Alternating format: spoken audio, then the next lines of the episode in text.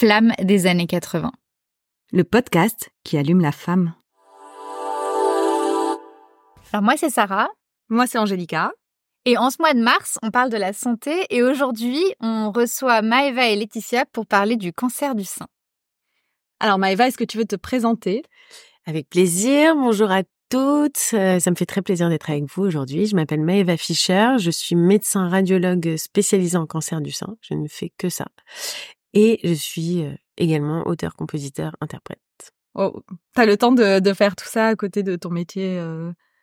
Oui, j'ai partagé mon temps en deux depuis quelques années et ça me fait beaucoup de bien comme ça. J'ai un peu de choses légères dans ma vie. ah bah génial, tu m'étonnes. Et toi, Laetitia, tu veux te présenter en quelques mots? Oui, alors moi c'est Laetitia, j'ai euh, bah, j'ai 48 ans, euh, je suis sophrologue et j'ai eu un cancer du sein. Super. Enfin, super non, moi. Hein. on est hyper contente. non, on est contente de te voir comme ça. Voilà, exactement. Souriante, positif et j'ai pris, voilà, je, je vais de l'avant. Ouais, je pense qu'il y a beaucoup de patients qui ont besoin de voir des gens euh, comme toi, justement, qui s'en sont sortis.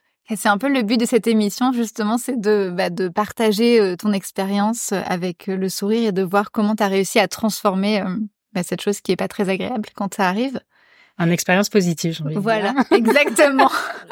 Et du coup, euh, on peut commencer par le dépistage, peut-être. Euh, Maëva, peut-être tu es la personne la plus à, même à nous expliquer comment ça se passe et euh, comment, enfin voilà. Ouais, bah avec plaisir. Donc le, le, cancer du sein, il faut savoir que c'est une maladie qui est très fréquente puisque c'est le cancer le plus fréquent chez la femme dans le monde entier.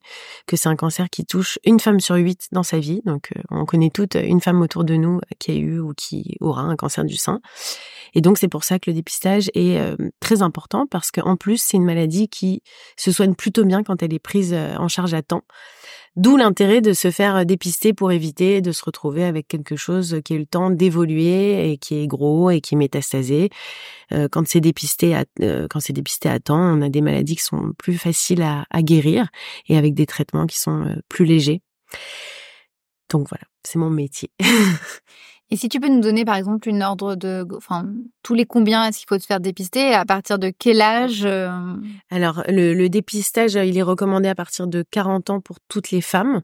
Euh, il y a des femmes chez qui on va le recommander euh, plus tôt, à partir de 30 ans. C'est les femmes euh, dans les qui, qui font partie de, de familles où il y a beaucoup de cas euh, alors beaucoup de cas, ça veut pas dire une grand-mère et une tante éloignée à 80 ans, ça veut plutôt dire une cousine germaine à 30 ans, une mère, enfin quelqu'un au premier degré, voilà. C'est voir au cas par cas. Euh, mais sinon donc pour toutes les femmes, c'est à partir de 40 ans. Euh, ça se fait en général tous les deux ans, sauf pour certains cas, c'est-à-dire les patientes qui sont très à risque, donc qui sont issues de familles où il y a beaucoup de cas ou des patientes qui ont des antécédents que je vais pas forcément tous développer ici, mais pour certaines patientes, ça va être tous les ans. Et pour, euh, il y a des patients qui ont des seins un petit peu plus difficiles que d'autres, euh, chez qui on recommande de faire ça tous les ans et demi.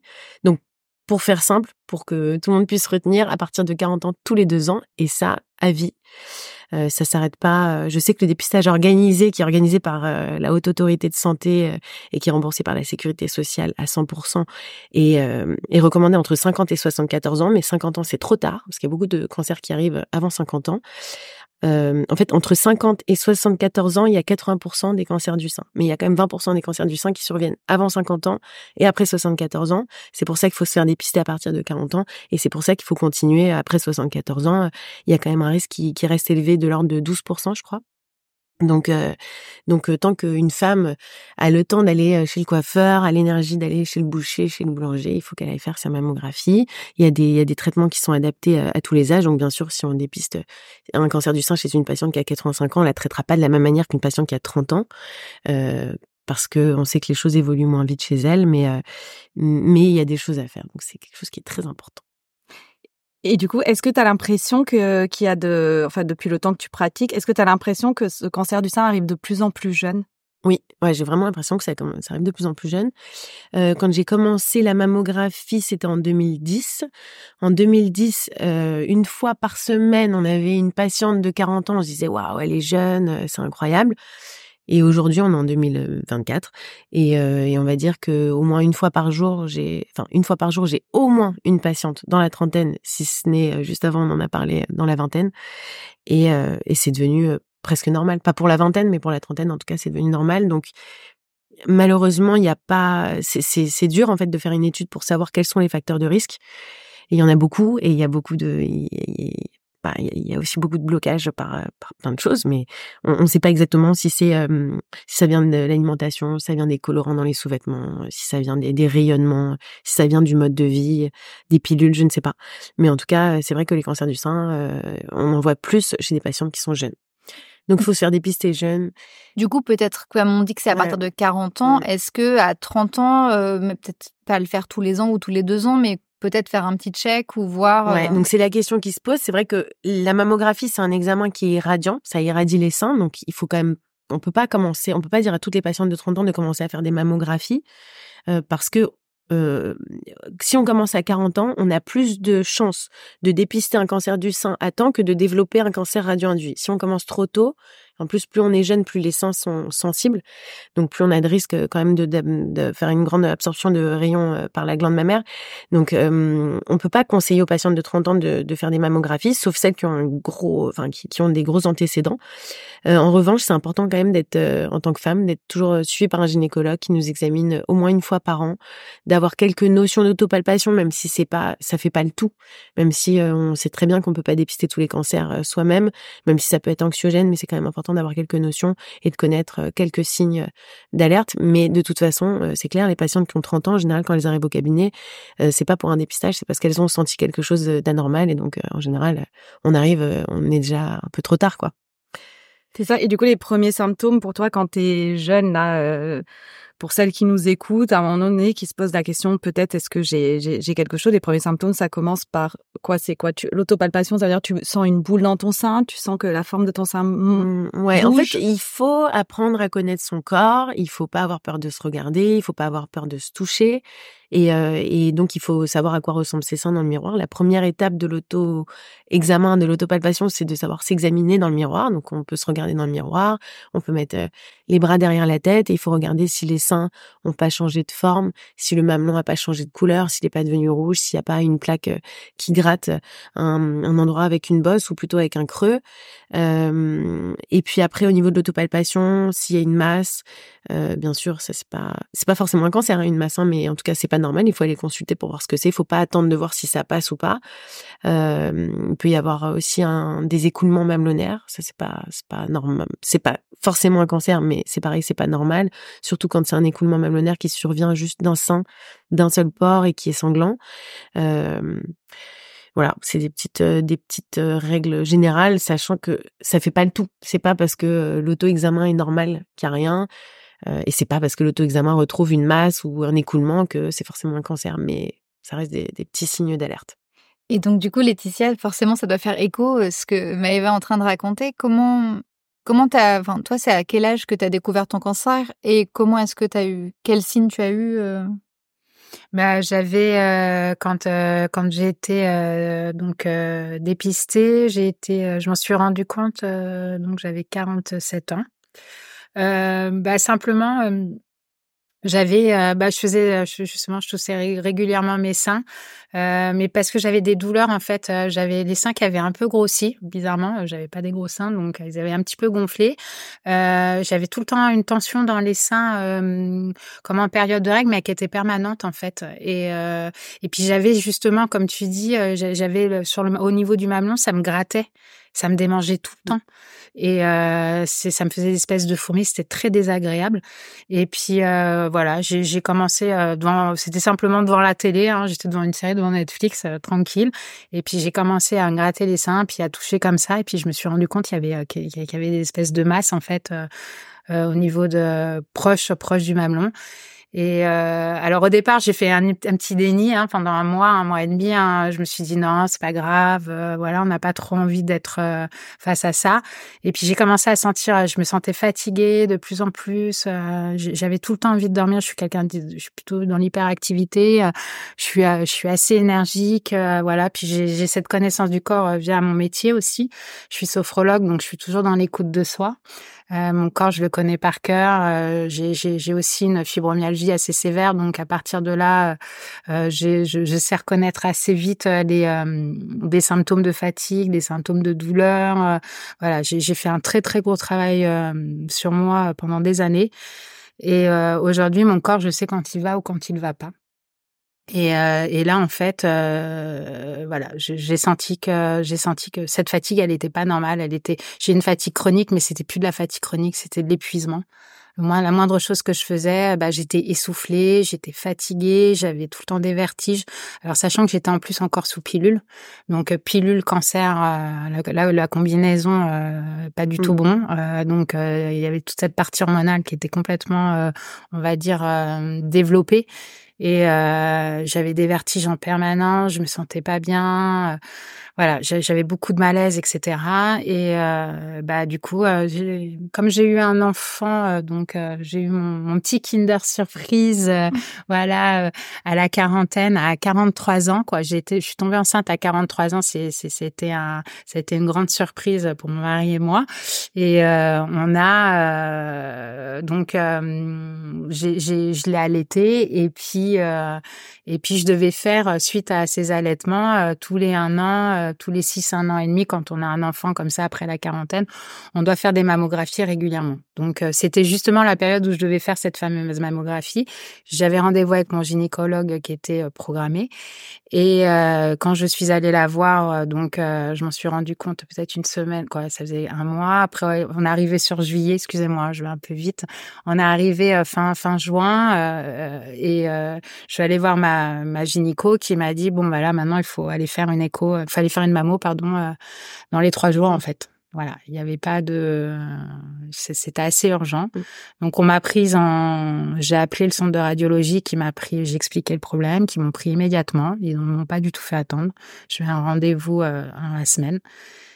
Et puis euh, voilà, le diagnostic est tombé assez rapidement. Où je suis tombée sur, par contre, moi en tout cas personnellement dans mon parcours, euh, à partir du moment où on m'a diagnostiqué, j'ai eu euh, un accompagnement médical extraordinaire de, de tous les centres que j'ai pu euh, côtoyer.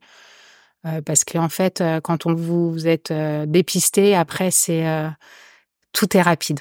Voilà, vous faites que ça et euh, ça, ça, ça, ça peut, ça, jusqu'à temps qu'on, s'il y a une opération prévue, euh, voilà, ce qui a été mon cas, euh, qui, qui se fait tout le long. Vous avez, vous avez un accompagnement pendant tout le long jusqu'à l'opération qui est, qui est, qui est pratiquement quotidien.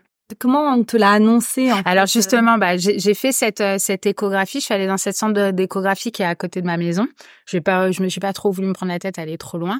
Puis euh, on en avait parlé la veille avec mon mari. Euh, je dis bon écoute, je vais aller faire une écho, je vais aller faire une mammo. Euh, je sens que cette fois-ci, si je, je, je pense qu'ils vont pas m'annoncer une, une, nouvelle très positive. Euh, donc on s'est posé avec mon mari. Mon mari, bon lui qui qui qui, qui voilà, et qui m'a dit mais non ça va aller. Je dis écoute là je pense que non en fait. Euh, je pense que je le sens dans mon corps. Je, sens qu'il y a un truc qui va pas. Je suis trop fatiguée. Euh, je suis pas comme d'habitude. Mes seins me font trop mal.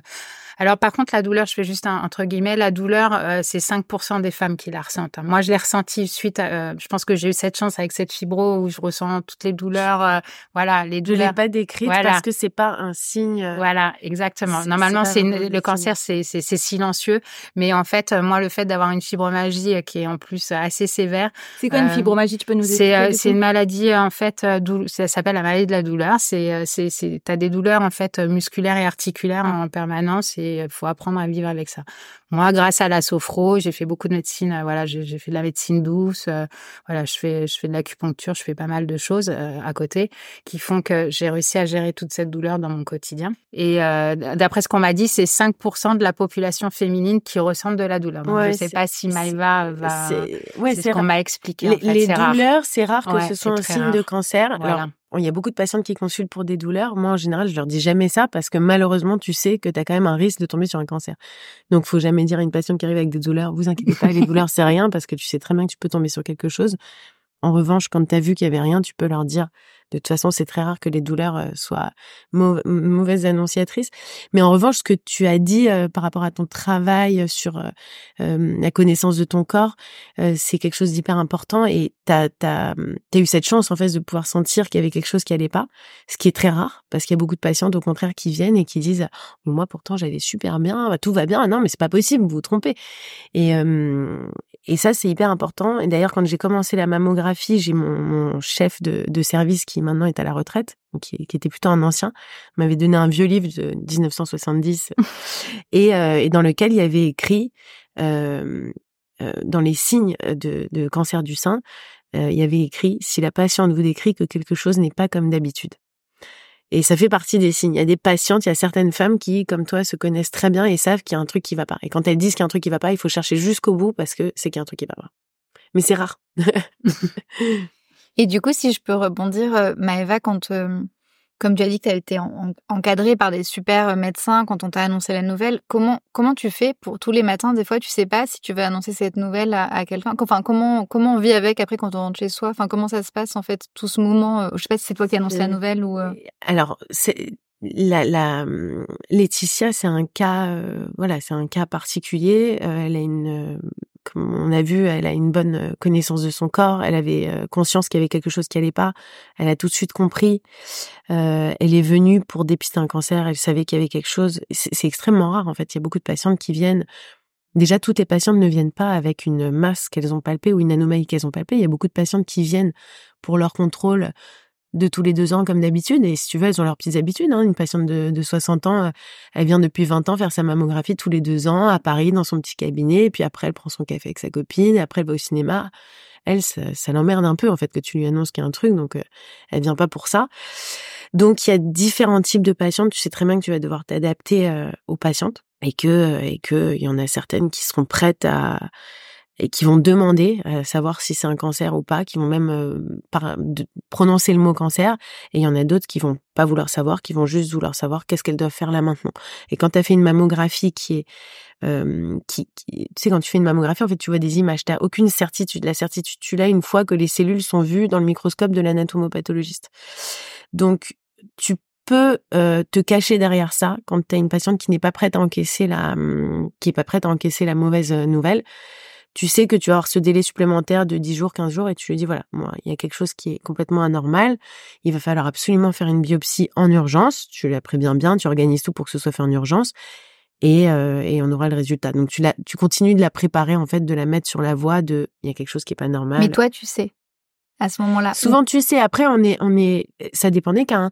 Euh, la mammographie, c'est l'imagerie du sein, c'est, c'est une imagerie qui est, euh, euh, qui est euh, très standardisé et donc tu sais que tu as des images en fait euh, les images sont classées en ACR 1 2 3 4 5 et 6 1 ça veut dire c'est un sein qui est complètement normal sans anomalie 2 c'est une anomalie qui est complètement bénigne et tu le sais il y a aucun risque que ce soit un cancer 3 c'est le risque de cancer est extrêmement faible de l'ordre de moins de 1% donc tu dois recontrôler l'image, tu vas pas faire une biopsie. 4, c'est un peu borderline, mais tu ne sais pas à ce moment-là. Quand tu es en 4, tu sais pas. Tu sais que il y a des patientes où tu sais pas. Et après 5, c'est, bah, t'es sûr à 99% que c'est un cancer. Et puis t'as certaines très bonnes surprises, mais honnêtement, moi j'en ai jamais eu. C'est, on se les montre quoi à l'hôpital, tu sais, on se les montre les, bonnes surprises comme ça. Mais, euh, mais voilà, après forcément il y a des cas qui touchent plus que d'autres et, euh, et en tant que femme, je parle pas en tant que médecin, mais en tant que femme forcément, il y a des patientes avec lesquelles je vais beaucoup plus m'identifier que d'autres et, avec qui ça va être moins facile et je vais rentrer chez moi avec la, le gros sur le cœur, mais mais heureusement c'est c'est pas. Puis t'as pas forcément le suivi avec les gens à qui t'annonces, tu sais pas forcément. Alors moi je prends toujours des nouvelles de mes patientes. Euh, après, dans, dans, la majeure partie des cas, tu sais que ça va bien se passer. Hein. Moi, il y a beaucoup de patientes que je vois avec des ACR5, comme je viens de vous dire, où bah, tu es sûr que c'est un cancer tu leur tu les mets sur tu les mets sur la voie quoi. Tu donc tu prévois la biopsie tu sais que ça va être ça tu prévois directement le rendez-vous avec le chirurgien tu prévois toute la suite. Et puis si elles sont prêtes à entendre quelque chose tu leur tu, tu sais que ça va bien se passer tu leur donnes un message d'espoir tu dis dans un an ce sera derrière vous. Mmh. et puis il y en a d'autres où malheureusement tu sais que ça va être il y a des cas qui sont vraiment où tu sais que ça va être vraiment compliqué. Tu tu sens que ça va être beaucoup plus compliqué c'est rare mais non voilà c'est surtout ces cas là qui qui font beaucoup de, voilà, qui, font beaucoup de peine où tu vas rentrer chez toi. Qu'est-ce que hmm. du coup c'est les cas jeunes parce que plus t'es jeune, plus tes cellules euh, se reproduisent et donc du coup plus tes cellules cancéreuses se reproduisent aussi. Il y a un truc par rapport à l'âge, c'est-à-dire qu'une femme de 80 ans a moins de risques que ce soit plus agressif qu'une femme de 25 ans, par exemple. Oui, en général, c'est ça. Euh, plus on est âgé, plus, euh, enfin, moins le cancer va être actif. Plus on est jeune, plus il va l'être. Euh, l'avantage aussi chez, chez les jeunes, c'est pour ça que les, les, traitements sont beaucoup plus agressifs entre guillemets chez les patientes jeunes, parce que parce que plus le cancer est agressif et plus il va être il va réagir au, traitement. Et toi, cette touche, j'imagine, d'entendre le témoignage bah, d'une radiologue qui passe ses journées à faire ça. Comment toi, si je peux poser cette question comme ça, comment comment t'as pris cette nouvelle? Comment est-ce que le temps s'arrête? Comment ça se passe en fait? En fait, il y a un avant et un après cancer. tu as un monde du cancer. Maintenant, quand moi on me l'a annoncé justement, bah je, rejoins Maïva où je pense que les, les, moi, tout mon accompagnement, ils ont su que j'étais prête en fait à, à, prendre cette maladie, mais euh, de la prendre vraiment de corps, que j'ai envie de dire. Voilà, j'ai envie de le dire comme ça. Voilà, j'avais envie de d'aller battre ce, d'aller battre ce cancer, euh, d'en faire mon, mon, chemin, mon cheval de bataille, euh, dans le sens où euh, quand la, la, la, quand on quand j'ai eu ma première mammo justement où euh, je suis arrivée euh, la, la, dame elle, elle, est venue elle est venue la, dame qui faisait l'image euh, m'a dit oui vous inquiétez pas ça ça doit être vous devez avoir des qui c'est la pilule ça doit pas être grand chose puis dans les cinq minutes qui se sont suivies, bon moi personnellement, en tout cas, en tout cas dans mon cas, je parle bien. Hein, j'ai vu que ça, ça, ça elle a, il y a une modification faciès qui s'est faite. Euh, elle m'a dit, euh, elle est sortie de la pièce, elle m'a dit je reviens dans cinq minutes, je vais voir la radiologue. Euh, elle est revenue, elle m'a dit bon on va continuer les images. Donc euh, je sentais déjà que ça, ça, ça pas très positif. Euh, puis après elle m'a fait attendre à peine cinq minutes, elle m'a dit bah rhabillez-vous, je vous fais patienter, la radiologue va venir vous parler. après ils m'ont mis dans une salle. Ils m'ont dit bon bah venez dans une salle. Est-ce que vous êtes accompagné Donc là bon on se pose même plus de questions. Euh, on sait qu'on va nous l'annoncer après. C'est moi à ce moment-là je me suis dit ok bon bah, j'ai un cancer du sein. Je m'étais préparée plus ou moins euh, pendant le mois et demi où j'avais fait un peu l'autre préparation. voilà, voilà. Euh, mais en fait, voilà, je voulais qu'on m'annonce les choses franchement. J'avais besoin d'avoir ce rapport franc en fait, face à ça, face au diagnostic. Et euh, parce que pour moi, il était essentiel euh, de, de pouvoir tout de suite aller chercher la solution. Quand il y a moi, je parle de ce principe-là. Quand j'ai un problème, il faut que je trouve une solution. Et là, le but, c'était, OK, il y a le problème, il est là. De toute façon, je peux pas le contourner, il est là. J'ai le cancer, j'ai le cancer. Donc maintenant, je vais aller vers la, vers, vers la solution pour aller chercher le positif. Et, euh, et, donc. c'est arrivé tout de suite, ça, le positif dans ta tête? Alors, le, je dirais pas le positif, mais aller trouver la solution. Oui. Non, non, le positif, il n'arrive pas tout de suite. En général, le positif arrive au moment où on est sur des rails pour le traitement. Voilà. Alors, non, moi, c'était bien avant, mais je ne l'ai pas vécu un peu comme tout le monde. Mais encore une fois, je suis sophrologue euh, et puis j'ai un vécu euh, qui est différent peut-être. Euh, j'ai un parcours un peu différent. Euh, j'ai vécu un deuil, euh, on va dire, euh, difficile. voilà, j'ai perdu un enfant de 14 ans d'une méningite en 4 heures de temps d'une méningite fondoyante. Et euh, il a fallu déjà qu'avant ça, je... tu fasses ton, ton combat? J'ai eu mon combat. J'ai eu un combat à passer euh, cinq ans avant, en fait. Euh, ça faisait cinq ans pile. Justement, ça fait partie de ce cancer. Ce cancer qui est déclenché par des chocs émotionnels. Voilà. Tu m'as dit tout à l'heure. Tout à fait. Donc, c'est un cancer qui, a, qui est qui est pas du tout euh, euh, génétique ou quoi que ce soit, c'est plus un cancer. Euh, voilà, je suis la seule de ma famille, que ce soit du côté de mon père, du côté de ma mère, à avoir eu un cancer du sein, qui est un peu inexplicable. Donc ça peut être provoqué. Je pense que Maïva va confirmer ça. Peut être aussi provoqué par par un choc émotionnel. cinq ans avant, j'avais perdu mon fils, voilà, mon fils de 14 ans. Donc à partir de là, j'ai développé un cancer du sein gauche. Le cancer du sein gauche, le sein gauche, on m'a expliqué que c'était aussi le sein de la de l'allaitement. Donc voilà, de la maternité. Donc ça expliquait aussi peut-être euh, tout ça. Et, euh, et parce qu'on cherche, hein, on cherche à savoir pourquoi on a un cancer, pourquoi il se développe, euh, si finalement, euh, quand j'ai les résultats de, de, de, ma biopsie qui m'ont dit que c'était un hormonodépendant, que que j'étais que voilà, c'était une exception, c'était limite un accident de la vie, euh, voilà, qu'on n'expliquait pas vraiment pourquoi j'avais un cancer, parce qu'on cherche à savoir pourquoi nous avons un cancer, comment ça se déclenche, et c'est l'une des premières questions qu'on se pose. Pourquoi ça tombe sur moi? Pourquoi ça se déclenche? Pourquoi je suis Pourquoi je, je, fais partie de ces statistiques? Euh, euh, voilà, donc on m'a expliqué que ça pouvait mettre cinq ans à se développer suite à un choc émotionnel, euh, que c'était assez fréquent quand justement une une personne vivait un deuil, un deuil, un deuil compliqué, un deuil, un deuil dévastateur, j'ai envie de même dire. Et à partir de là, il y a eu toute cette reconstruction et et voilà. Et c'est mon ma poitrine qui a parlé tout simplement. Et, et du coup, par rapport à ce que tu as vécu, qui est quand même l'insurmontable entre, j'ai l'impression que c'est la chose la plus difficile qu'on peut vivre sur cette terre. Comment t'as pris ce deuxième combat qui arrivait à toi Tu t'es dit euh Alors, alors le deuxième combat, alors là j'étais en mode warrior. tout de suite. Comme voilà, en fait, c'est ça. Je pense que les, les, médecins ont compris parce que c'est la première chose. J'ai dit, écoutez, moi, j'ai vécu un deuil. Ok, d'accord. Donc là, vous pouvez me dire, euh, Tout euh, en gros, là, devant le médecin, je lui dis, c'est la suite. C'est quoi? Qu'est-ce qui va se passer? La prise en charge. Expliquez-moi. Alors, ils m'ont expliqué les différentes étapes. Ils m'ont dit, alors, euh, immédiatement, moi, ça a été immédiat. Tout le monde m'a dit, euh, projetez-vous sur la prise en charge. Il n'y a pas eu de dire cancer, pas cancer, on va voir. Alors, ils m'ont dit, oui, ça, on peut avoir, comme tu disais tout à l'heure, Maïva, je l'ai entendu, où on dit, on peut avoir euh, des grandes surprises.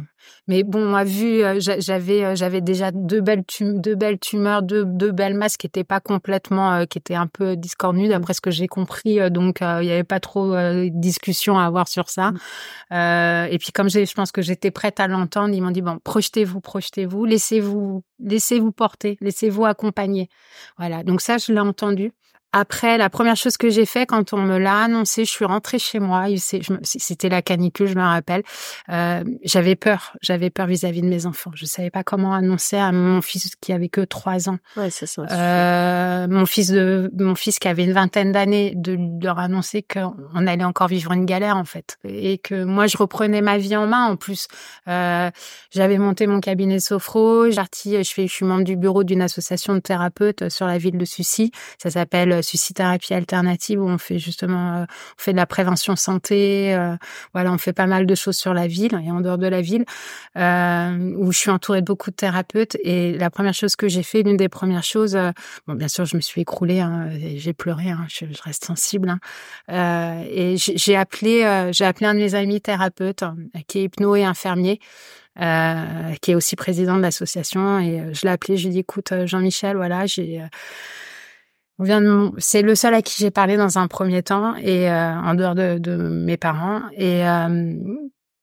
dit je, on vient de on vient de me diagnostiquer un cancer du sein. Et là il m'a dit ok d'accord ok Letty faut que tu sois forte. Tu es forte je le sais euh, je vais t'accompagner. Et donc euh, j'ai décidé de faire de l'hypnose donc j'ai fait une ou deux séances d'hypnose. J'ai fait énormément de sophrologie. Euh, bon, j'en fais beaucoup dans ma vie. Hein, ça fait partie de, de, de, de, ma philosophie de vie. Mais là particulièrement, je suis allée beaucoup sur des visualisations de alors de très positive, de confiance. J'avais besoin de, j'avais plus confiance en mon corps. Mon corps, il m'avait encore une fois lâché. D'accord. Là, l'univers m'avait encore lâché. C'était encore, j'avais l'impression d'être un pion sur un échec. On disait, ok, euh, là, euh, je, retrouvais enfin ma vie. J'étais en train de me reconstruire. Euh, voilà, tout se passait bien dans mon métier, dans ma vie. Socialement, je reprenais, je reprenais mes marques.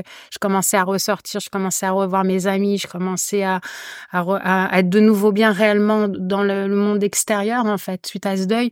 parce que allez, avant, avant tout ça, quand je sortais, quand je voyais du monde, je ne faisais qu'une apparence. Je me maquillais extrêmement. Je fallait que je montre une face de moi très positive, mais en fait, j'étais en véritable souffrance et j'avais qu'une envie, c'était, j'étais en survie. Euh, là, par contre, j'étais plus en survie. Aïe, j'étais, de, je vivais de nouveau grâce à ce petit garçon qui est arrivé dans ma vie, mon petit Kinder Surprise, qui m'avait redonné enfin euh, une envie de vivre et, et, et des objectifs de vie. Euh, et là, il fallait de nouveau on parlait de mort. Le cancer, c'est l'association. On peut pas, faut pas, faut pas se la face. L'association fait une association à la mort. Euh, peur de. Je crois que dans, dans, cette annonce de cancer, en fait, c'est ça. C'est de me dire, est-ce que je vais élever mon fils? Et donc, il fallait que je puisse l'élever. Et il était hors de question que ce cancer prenne sur moi. Donc, euh, il a fallu que je me batte. Et c'était rigolo parce que même la nuit, je rêvais, en fait. Alors, c'était marrant parce que euh, je, je, me battais contre des adolescents bizarres. Toutes j'étais devenue. Alors, je sais pas si moi, dans ma jeunesse, j'ai beaucoup joué à, à, à, Street Fighter. À Street... Ouais, exactement.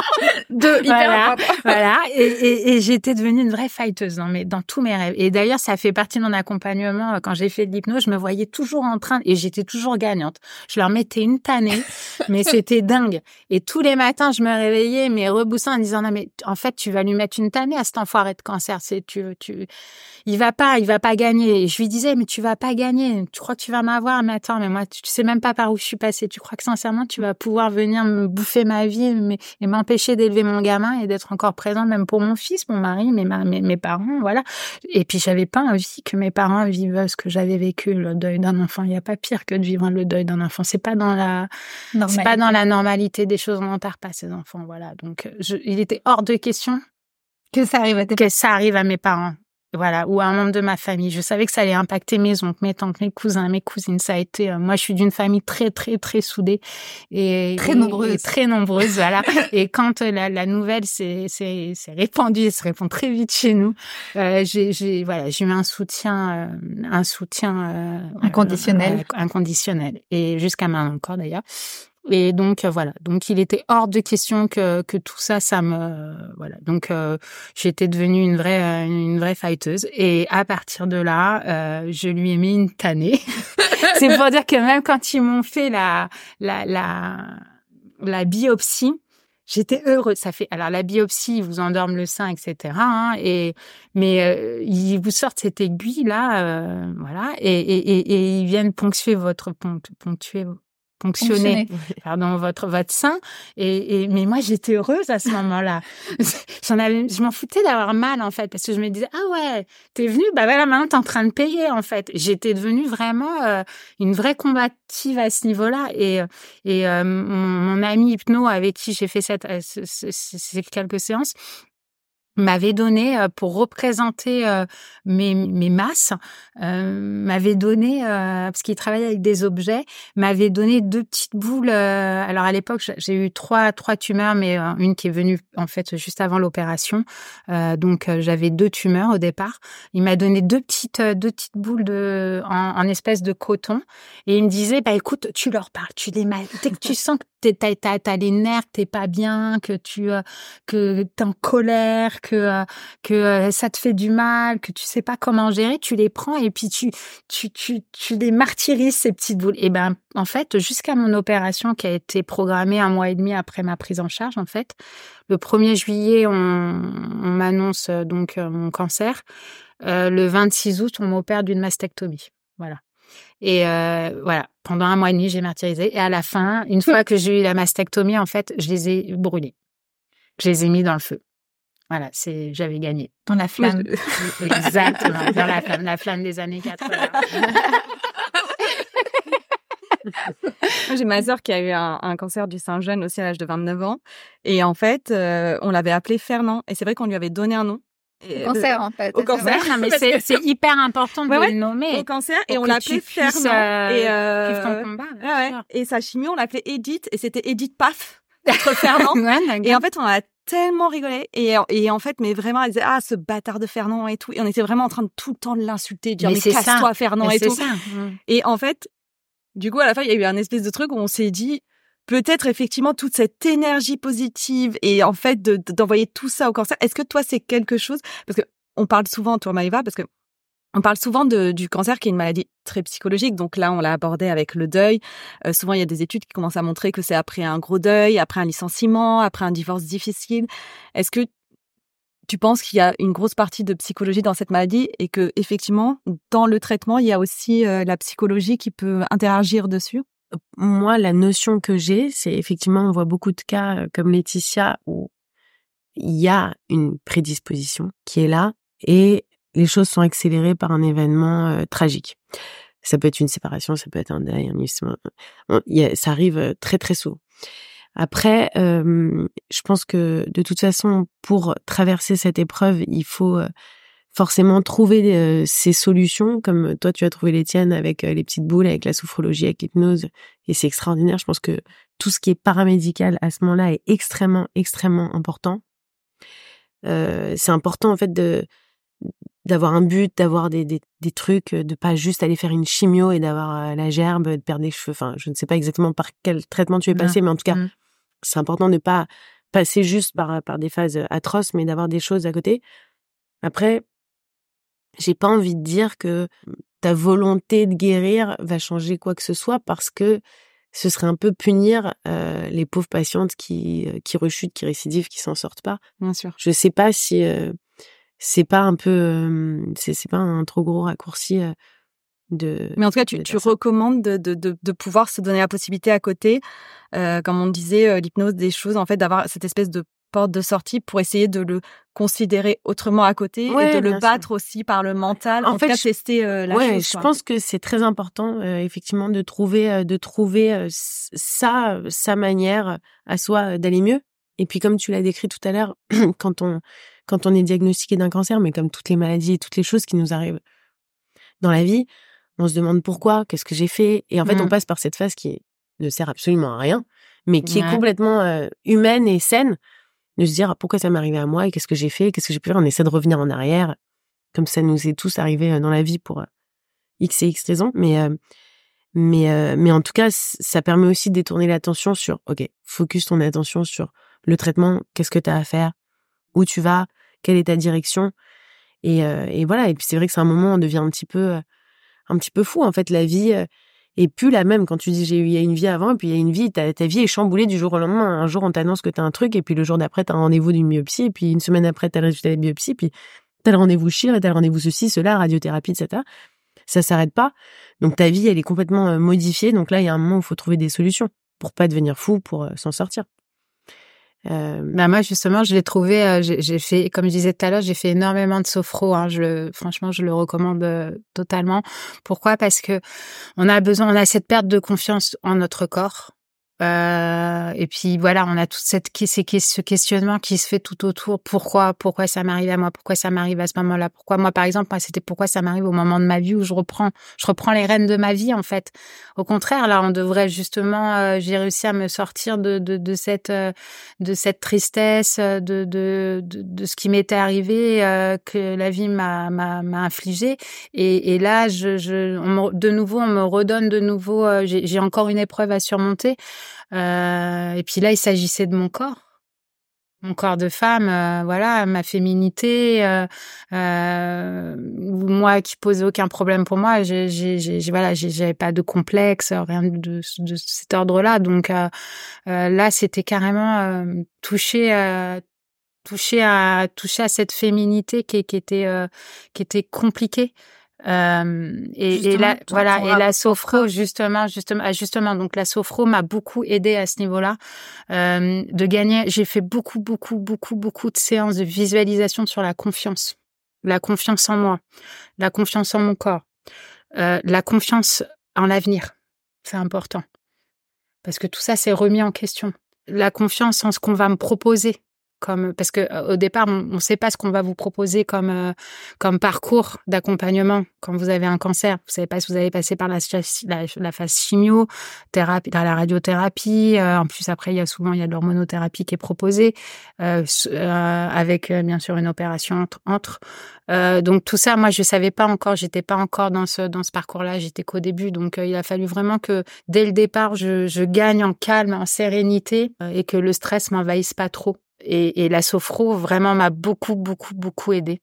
Parce que du coup, quand tu parles de ton corps et de la féminité, euh, la sophrologie t'a aidé, t'as eu une mastectomie. Ouais. Donc on peut expliquer ce que c'est une mastectomie. Euh? Bah on te on te on t'opère et puis on te retire en fait toute la la glande, mammaire, merci, toute la glande mammaire de de ton sein et voilà. Et puis euh, moi par contre, euh, encore une fois, j'ai eu cette chance euh, de d'avoir une proposition d'une reconstruction immédiate. Ça veut dire qu'on m'a fait l'opération et j'ai enchaîné directement euh, pendant l'opération. Ils m'ont ils m'ont mis une prothèse en fait. Donc alors faut savoir aussi que ça peut être aussi compliqué, bizarrement. Bien sûr, bien sûr. Mmh. Parce que on passe d'un sein normal à un sein reconstruit, c'est pas, la même chose. Voilà. Moi, le après opération était aussi euh, assez traumatisant, plus que l'avant en fait finalement. Euh... Parce que tu retrouves un corps qui n'est pas le tien. Exactement. J'ai pas eu, euh, j'ai j'ai eu du mal à faire le deuil de mon sein. Euh, on me parlait de seins tout le temps parce qu'après vous passez en kiné, etc. Et on parle de seins. Moi, je on parle moi mon sein gauche, c'est plus mon sein en fait. Aujourd'hui, moi, c'est une forme que j'ai. Voilà, on parle, je parlerai plus de forme. Euh, je ressens plus rien, c'est du carton. Euh, alors j'ai une forme, j'ai une belle forme. Hein, voilà, il y a rien à dire. Hein, il a été bien refait, etc. Mais euh, mais euh, c'est plus, euh, j'ai plus de sensibilité. Euh, j'ai mon sein, il est, c'est du plastique. Mais là, j'interviens, excusez-moi, je coupe. Toi qui est, fais beaucoup de sophro et qui est très, euh, très axé sur le corps, très axé sur, le corps et qui et qui connaît bien mieux que moi toutes ces médecines parallèles en, les, que je que je respecte et en lesquelles je crois. Moi-même, j'ai fait, j'ai eu recours à des hypnothérapeutes plusieurs fois et je trouve ça très très bien. T'as jamais essayé euh, c'est vraiment une question que je te pose. C'est pas, du, pas du tout médical. Non, non mais vas-y. C'est pour le coup, c'est pas un sujet que j'aborde avec mes patientes. Tu vois, en général, quand je les vois et qu'elles ont été reconstruites, elles vont me dire ah c'est joli, c'est pas joli, c'est ceci. Puis c'est tellement, c'est tellement. C'est tellement exact. Mais non, mais ça c'est propre à soi. On est tellement pas foutus. Les ah, non, pareil, il y en a, elles ont des mastectomies, elles ont juste une paroi thoracique, t'as une cicatrice, il n'y a plus rien. Elles sont heureuses, elles s'assument complètement. Il y en a, elles ont des seins reconstruits. J'en ai vu une lundi encore, des seins reconstruits magnifiques. elle me dit oh c'est pas top, j'aimerais bien. Je dis, mais vos seins, ah c'est plus que les miens, en fait. Non, mais... mais t'as pas essayé ces, ces, mmh, de, de, de, je sais pas, d'essayer avec ces techniques-là, avec de l'hypno, avec de la sophro, d'essayer de retrouver des, des sensations de, de, avec Alors, la visualisation? Euh, là, pour l'instant, si, si, j'ai essayé, bien sûr, bien sûr, t'essayes de, de, en sophro, par exemple, on, on fait de la reconstruction cellulaire.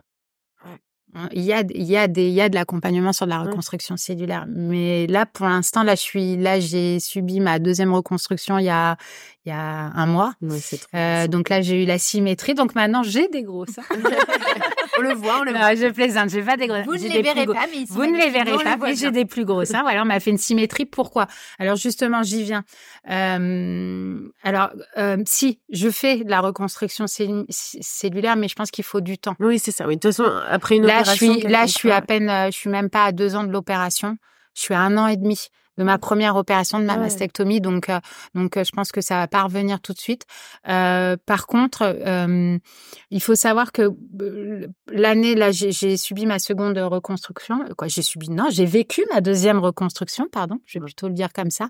J'ai vécu ma, ma, ma seconde reconstruction. Euh, donc, en fait, entre ma première et ma seconde, entre le moment où on m'a fait la mastectomie et la reconstruction immédiate, c'est un an et demi ont été extrêmement longs et extrêmement douloureux physiquement. Euh, toute la partie de mon buste, elle était, c'était zone interdite que ce soit dans ma vie avec euh, dans, ma vie intime, mon mari n'avait pas le droit de toucher cette zone-là. Moi, euh, je, quand je me passe la crème après euh, ma douche du matin, bah mes seins, je ne les regardais plus. Je passais juste la crème sur la zone de, de, la poitrine et sur mes cicatrices. Et, et c'était quelque chose que j'arrivais plus à, à qui était plus devenu pour moi j'arrivais pas à regarder mon sein il, il avait pas la forme que je voulais, il était trop différent de l'autre. Euh, quand je rencontrais, parce qu'après on voit régulièrement tous les trois mois, on voit les médecins. Euh, en tout cas pour mon cas, moi tous les trois mois je vois les médecins. Euh, ils, ils, m'ont, euh, ils, ils, vous, ils vous, ils vous demandent comment vous vous sentez, comment vous vivez les choses, etc. Et moi je n'arrêtais pas de leur dire, mais j'ai cette différence entre mon sein gauche et mon sein droit, et ça me rappelle toujours ce, cette histoire de cancer. En fait, j'ai plus de cancer, mais je suis en rémission, mais mais je suis encore dedans. Et je veux plus être dedans, moi. Moi, j'ai besoin de me sentir libre de cette histoire. Et je veux qu'on me refasse les deux seins. Donc, moi, mon côté positif, justement, j'étais le chercher comme ça. Comme j'ai toujours eu des petits seins, voilà, j'ai décidé d'avoir des seins un peu plus gros. Mais et, ça, ça. Et voilà, et, et, je me suis dit, bah, bah voilà, bah j'ai eu un cancer, ok, l'univers m'a envoyé un cancer, ok, il a voulu encore me filer une épreuve. L'univers voulait que j'ai des gros seins. Voilà, et ben l'univers a voulu que j'ai des plus gros seins. Alors pas des gros seins comme je voudrais encore maintenant, mais un peu plus gros. Voilà, et, et donc euh, j'ai les médecins, euh, je suis suivie à Gustave Roussy un hôpital euh, que je recommande, hein, ainsi que Curie. Hein, mais euh, voilà, j'ai eu un superbe accompagnement euh, là-bas, et j'ai encore un super accompagnement parce que je suis encore, je suis encore en, traitement. Et, et, et, et, dès que mon chirurgien que j'aime beaucoup, beaucoup, beaucoup, avec qui j'ai eu un vrai feeling et voilà, voilà, j'ai un affectif avec ce médecin, mais qui m'a pas fait ma seconde reconstruction parce qu'elle est partie en congé maternité. Donc j'ai eu quelqu'un d'autre, mais qui était aussi top et qui était vraiment très bien. Mais en tout cas, toute cette décision de cette reconstruction s'est faite avec mon premier chirurgien, où euh, en fait, euh, je, je, lui expliquais que je vivais tellement mal les choses et que j'arrivais pas à mettre le mode cancer derrière moi et que j'avais besoin d'aller de l'avant et que j'avais besoin qu'il y avait une symétrie dans mon corps parce que moi qui suis sophrologue, on a besoin de sentir ces énergies euh, euh qu'elles soient en harmonie. Et mon corps, en fait, il y avait plus d'harmonie dans mon corps. Voilà. Et j'avais besoin de retrouver cette fameuse harmonie. Donc, euh, cette harmonie, il fallait qu'elle passe par ces deux opérations, par cette opération. Et j'ai demandé cette reconstruction symétrique qui a été acceptée immédiatement, bien sûr, parce que psychologiquement, j'en avais besoin. Et au départ, elle m'a dit, bon, vous voulez quoi? Alors, euh, je lui ai dit, bah, moi, je veux un bonnet F. elle m'a regardé avec des yeux. Mais vous savez que ça va pas être possible, Laetitia. ah, parce qu'attendez, il faut savoir que vous voyez Laetitia, elle est toute fine quand même. Donc, un bonnet F, parce que vous la voyez pas là, mais c'est impossible. On est tous d'accord, on n'est pas médecin, on est tous d'accord avec le médecin. Bien sûr, je plaisantais. mais euh, mais finalement, on est passé sur un, bonnet B euh, B+. Voilà. Mm. J'avais demandé un bonnet C, j'ai le droit à un bonnet B. Bon, voilà. Mais je pense qu'ils ont eu raison, voilà, par rapport à mon ossature, etc. Je pense mm. qu'ils font les choses euh, de manière intelligente et on n'est pas sur de la reconstruction esthétique comme on peut voir. Voilà, on est sur de la reconstruction esthétique, mais bon, faut pas oublier qu'il y a eu un cancer derrière. Et mes seins seront pas sont quand même différents de ça euh, quand on fait euh, ça juste pour l'esthétique. Donc voilà, elle m'a fait cette opération et aujourd'hui, je suis à un mois de l'opération. Bah, hum, c'est très bizarre. Une semaine après l'opération, bah, je montrais mes seins à tout le monde. Je me suis caressé les seins. je ne fais que ça. Et mon mari a, le droit de, de retourner sur cette zone. Voilà. Donc, je me suis, et je me sens de nouveau surtout en harmonie avec mon corps et, euh, et, euh, et, je me sens bien et, et, voilà. Et pour moi, c'est le positif et, euh, et, dans, dans des épreuves difficiles, en tout cas dans toutes les épreuves que j'ai vécues. Ma première épreuve, bah j'aurais, j'ai, j'ai, eu mon petit euh, Kinder surprise, voilà. Je pense qu'il m'a été envoyé. C'était pas censé, il était pas censé être là, donc voilà, il est arrivé et je pense qu'on l'a envoyé, que voilà, il m'a été envoyé par mon ange. Et et puis euh, et puis ce cancer et puis euh, voilà, c'est peut-être encore pour me faire grandir et et puis être enfin fin en résilience pour tout. Mmh. Voilà. C'est important ce que tu as dit parce que effectivement, euh, effectivement, on est vraiment guéri le jour où on a retrouvé, pas le jour où le cancer est parti, où il a été opéré et qu'on n'a plus de cancer, mais le jour où on a retrouvé le corps qu'on accepte. Et mmh. ça, c'est très différent selon les femmes. Il y a des femmes qui vont vouloir avoir euh, les seins euh, symétriques, d'autres qui vont vouloir avoir une forme, d'autres qui vont vouloir rien avoir, qui mmh. vont s'accepter en tant que telles. Mmh. Et, et, euh, et c'est pour ça que la reconstruction, c'est quand même une étape qui est extrêmement, extrêmement importante et qui fait partie du traitement. Même si c'est pas l'étape qui sauve la vie de la patiente, c'est quand même l'étape qui sauve, c'est, quand même l'étape qui sauve son, son psychisme. ouais, son psychisme, en fait, la, la suite de sa vie, quoi telle qu'elle soit. Il y a des femmes qui font des tatouages. Euh, qui, Exactement, il y a, des, a des hein. je trouve ça, je trouve ça génial de, de pouvoir euh, d'être que que vous fassiez en fait. moi personnellement, j'avais besoin de cette reconstruction parce que moi j'ai cette certaine féminité que j'ai envie de garder et que voilà pour moi les seins ça fait partie de la féminité.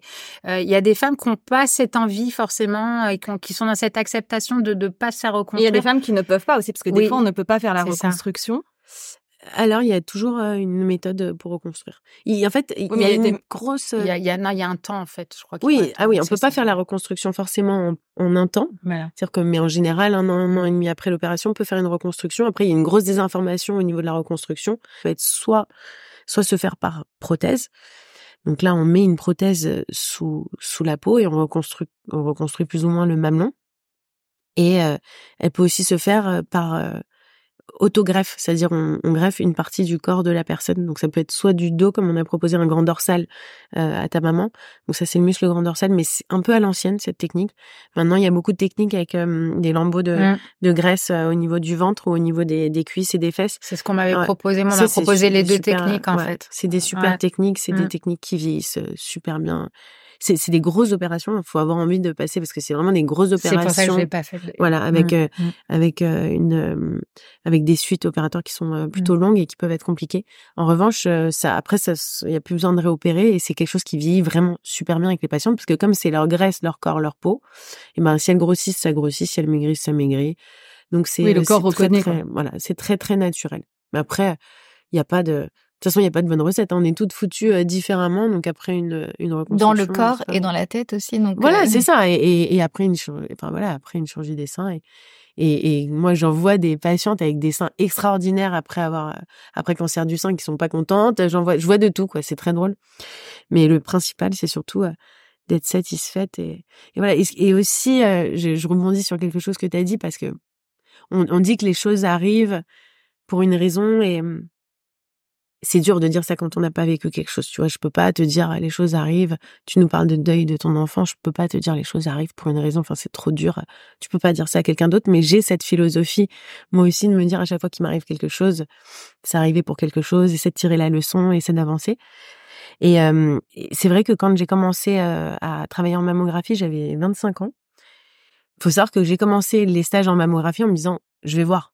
J'étais radiologue, mais je me disais peut-être ça va me plaire, peut-être ça va pas me plaire, mais ça reste, quand t'as 25 ans, tu te dis, putain, je vais aller voir des femmes qui ont un cancer du sein. C'est quand même grave. Ça touche à la féminité, ça fait peur à toutes les femmes. C'est, c'est quand même horrible. Je suis arrivée en me disant, ça va être horrible. Et en fait, j'ai vu cette force chez toutes les femmes.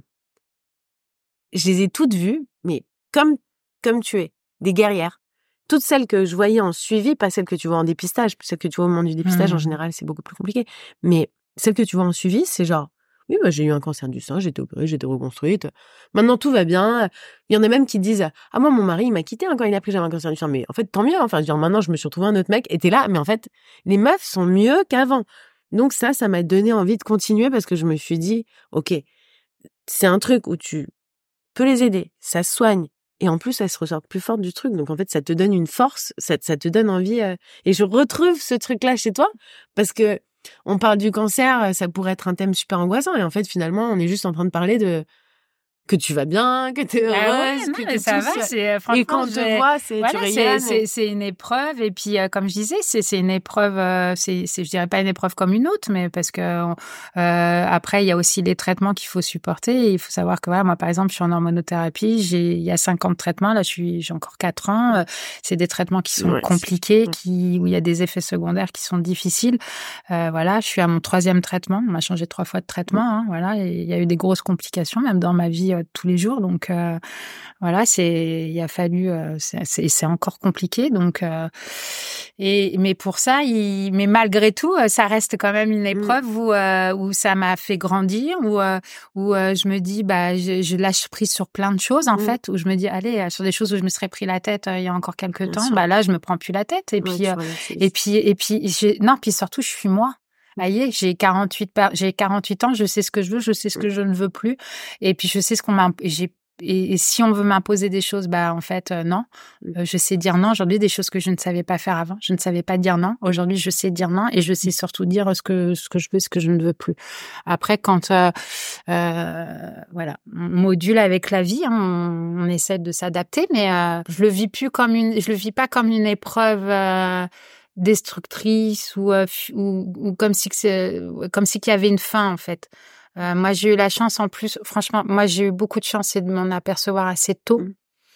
Euh, je fais partie de ces femmes chanceuses du, du, cancer du sein où, euh, où je suis passée de, du dépistage à la mastectomie en hormonothérapie. J'ai pas eu du tout cette, euh, j'ai pas eu la partie euh, chimiothérapie ou radiothérapie qui peut être très éprouvante. J'ai une de mes amies qui, voilà, j'ai, mes parents, mes amis qui, qui, qui, ont vécu ça et, là c'est lourd de conséquences. Et donc moi j'ai eu cette chance de, comme je m'en suis aperçue suffisamment, suffisamment tôt, bah c'est là où je te rejoins tout à l'heure pour le mmh. dépistage. Il est important, euh, mesdames, de, de, faire vos mammographies, d'aller chez le gynéco euh, tous les ans. Voilà. C'est quand on m'a dépisté ce cancer, euh, c'est la première chose que j'ai fait. J'ai appelé. On est une famille de femmes chez moi. j'ai beaucoup d'amis femmes et la première chose, je les ai toutes appelées une par une en disant surtout faites faites mmh. faites vos visites une fois par an. Mais même comme vous êtes jeune, quoi. C'est la chose qu'il faut pas. Il faut surtout pas déroger ou il faut pas. Voilà, faut pas reporter une fois Pas par an, aller voir votre euh, gynéco. Et. Mm. voilà, c'est parce que moi, c'est ce qui m'a sauvé la vie. euh, euh, le fait d'avoir été, euh, d'avoir été tôt, d'être régulière dans mes, dans mes, dans mes rendez-vous. Et on parle de dépistage évidemment, donc parce que c'est très important et qu'il faut le faire comme tu le dis. Et, et j'aimerais juste aborder le terme du dépistage génétique, parce qu'en fait il y a deux sortes de cancers du sein. Il y en a un qui est génétique et un qui est hormonal, c'est ça? Alors, oui, enfin, on sait qu'il y a des, des, des, des, des cancers qui sont prédisposés par des mutations génétiques. Enfin, il y a des mutations génétiques plutôt qui, qui prédisposent fortement à avoir des cancers. On n'a pas tout accès à ce dépistage-là. Il faut savoir que euh, scientifiquement, on n'est pas avancé au maximum à ce niveau-là, c'est-à-dire qu'on ne connaît pas toutes les mutations génétiques qui sont susceptibles d'augmenter euh, le risque de cancer du sein, mais on en connaît euh, certaines d'entre elles qui sont euh, importantes, notamment les plus connues qui sont BRCA1 et BRCA2 dont on entend euh, pas mal parler. Il faut savoir que ça c'est des mutations euh, génétiques qui euh, qui euh, qui qui donnent un risque de cancer du sein de l'ordre de 80% à une femme. C'est-à-dire, euh, la femme qui est porteuse de la mutation, euh, elle est, euh, on sait qu'elle a 80% de risque d'avoir un cancer du sein avant 60 ans. Enfin, genre c'est une catastrophe. Donc ces femmes-là, elles sont euh, dépistées parce que on sait qu'elles vont avoir un suivi beaucoup plus euh, euh, rapproché. Euh, elles vont être suivies de beaucoup plus tôt. On va pas commencer à les surveiller à 40 ans, mais à 20 ans, à 20 ans, on commence à les examiner, à et même parfois faire des mammographies. À 30 ans, on commence un suivi euh, mammographique. Elles ont un suivi qui est en plus euh, IRM, en plus de la mammographie, et c'est des femmes à qui on va proposer euh, de manière systématique, euh, dès qu'elles auront eu, enfin, à partir d'un certain âge, à partir de 40, 45 ans, d'avoir eu, euh, de, enfin, je dis des bêtises, à qui on va proposer d'avoir très rapidement une mastectomie prophylactique et à qui on va proposer d'avoir dès qu'elles ont eu des enfants euh, une ovariectomie parce que on sait aussi que ça augmente euh, le risque de cancer de l'ovaire qui pour le coup est un Ça, c'est une fois qu'elles ont fait le test génétique, Ouais. en fait, on leur propose ça Voilà. euh, s'il y a des conséquences. Et donc, pour avoir accès à ce test génétique, il faut voir euh, en consultation un oncogénéticien. Et en général, c'est soit le gynécologue, soit le radiologue qui va déterminer si euh, il faut voir un oncogénéticien. Euh, donc, nous, on a des l'oncogénéticien, son métier, c'est de faire un arbre généalogique pour voir si, oui, le risque il est élevé ou pas. Et nous, en général, on arrive à savoir. Donc, c'est un peu ce que je disais tout à l'heure. Il y a des patientes qui vont arriver au cabinet qui vont dire moi j'ai un risque élevé de cancer du sein parce que j'ai ma grand-mère qui a eu un cancer du sein à 80 ans et mon autre grand-mère paternelle qui a eu un cancer du sein à 75 ans. Donc là, je leur dis non mesdames, calmez-vous, c'est du deuxième degré. Elles l'ont eu à 80 ans, on est presque c'est presque de l'ordre de la coïncidence. Il y a une femme sur huit qui a un cancer du sein, donc c'est pas de chance. Vous avez peut-être un risque un peu plus élevé, mais c'est pas non plus euh, un truc de fou. En général, les patientes qui vont euh, chez qui on suspecte qu'il y a vraiment un risque euh, génétique quand il y a un problème euh, héréditaire, c'est des patientes qui vont, c'est des grandes familles euh, de femmes où euh, il y a beaucoup de femmes qui sont atteintes, où il y a des cousines germaines très jeunes, euh, où il y a du premier degré, mais donc c'est une, une patiente, enfin une personne ne suffit pas. C'est-à-dire euh, si elle dit ma mère, c'est pas assez. Ma mère a 30 ans, déjà, c'est un peu plus euh, ma mère et ma sœur, euh, voilà. Mais c'est drôle parce que j'ai il y a pas très longtemps, je suis allée travailler un matin où j'avais pas du tout envie d'aller travailler et je tombée sur un monsieur qui a eu un cancer du sein et qui me disait que Est-ce que ça existe oui, ça existe. Et d'ailleurs, c'est euh, quand il y a un homme dans la famille, euh, on sait que c'est un gros risque de, de, de facteurs héréditaires, donc on fait tester les femmes. Et on a eu cette discussion et quand on est reparti, il m'a dit j'ai pas parlé avec vous pour rien parce qu'au moins mes deux filles vont se faire dépister. Et je lui ai dit au moins je suis pas venue travailler pour rien aujourd'hui, j'avais pas envie de venir travailler. On arrive un peu à la fin de notre émission. Est-ce que vous avez un conseil à donner à des femmes qui nous écoutent? On a beaucoup parlé de dépistage, à des femmes ou à un entourage euh, potentiellement qui aurait appris la nouvelle euh, d'un cancer du sein. Euh, Qu'est-ce que, en quelques mots, parce qu'on arrive à la fin, est-ce qu'il y aurait quelque chose que vous, vous avez envie de dire? Moi, je vais dire, euh, je, je me lance. et après, tu diras vas-y. toi. Ce que- c'est- on est toutes très différentes et effectivement tous les cas sont différents, mais quand même il faut savoir que donc le cancer du sein touche une femme sur huit, qu'il y a beaucoup de femmes autour de nous qui en ont eu, qui, qui en auront, et que c'est quelque chose qui se traverse un instant T dans la vie. Donc quand on apprend qu'on a un cancer du sein, le monde s'écroule. Euh, on a l'impression qu'on va pas s'en sortir, qu'on va perdre son sein, qu'on va perdre ses cheveux, qu'on va perdre son truc. Et c'est très facile à dire. Je suis pas passée par là, peut-être que je passerai par là, peut-être que je passerai pas, mais c'est très facile à dire. Mais en tout cas, ce que je sais de mon expérience, ce dont je suis sûre, c'est que dans la majeure partie des cas, ça se termine bien et plutôt rapidement. C'est-à-dire qu'au bout d'un an, la patiente, elle a fini ses traitements, que ce soit chimio, radio, opération, machin. Et pour, euh, et pour la reconstruction, ça peut durer un an et demi, deux ans. Mais en tout cas, ça dure un instant d'une vie. Et, et, je trouve que ça a un impact plutôt positif sur, euh, sur les gens. Et puis la deuxième chose, on n'a pas pu aborder ce sujet, mais on en reparlera tout à l'heure en off, c'est les enfants. Moi, à chaque fois que je vois des patientes jeunes, Mmh. Ça, c'est un je, peu. Mmh. je, je, je leur dis, elles me disent, mais c'est pas grave, on va pas le dire et tout. Je leur dis, moi, mon conseil, et c'est ce que j'ai, j'ai, j'ai, j'ai, vécu les choses différemment, mais j'ai perdu ma mère, donc j'ai dû parler à mes enfants de, de ça. Et j'ai parlé de manière très ouverte, avec des mots simples, et j'ai été très factuelle. Mais voilà. Et j'ai l'impression que c'est ce qu'il faut faire dans le cancer du sein. C'est-à-dire, j'ai une maladie, je vais à l'hôpital pour me faire soigner. Et c'est des mots, en fait. Je vais à l'hôpital pour me faire soigner, je guéris. Tu sais, on dit toujours. euh, C'est marrant que tu es en train de dire ça parce que moi, je me suis fait je vais me faire accompagner. guérir. Je me suis fait accompagner. Je savais pas comment annoncer à mon fils de 3 ans. Ça, c'est un sujet Voilà. extrêmement important. Euh, comment annoncer mon cancer. Euh, quand euh, toute la partie où j'ai dû partir, tous les jours j'étais en pratique, tous les jours, tous les deux jours j'étais à l'hôpital pour faire mes examens et c'était mes parents qui le gardaient et ils voyaient qu'il y avait un stress ambiant à la maison, que c'était pas comme d'habitude.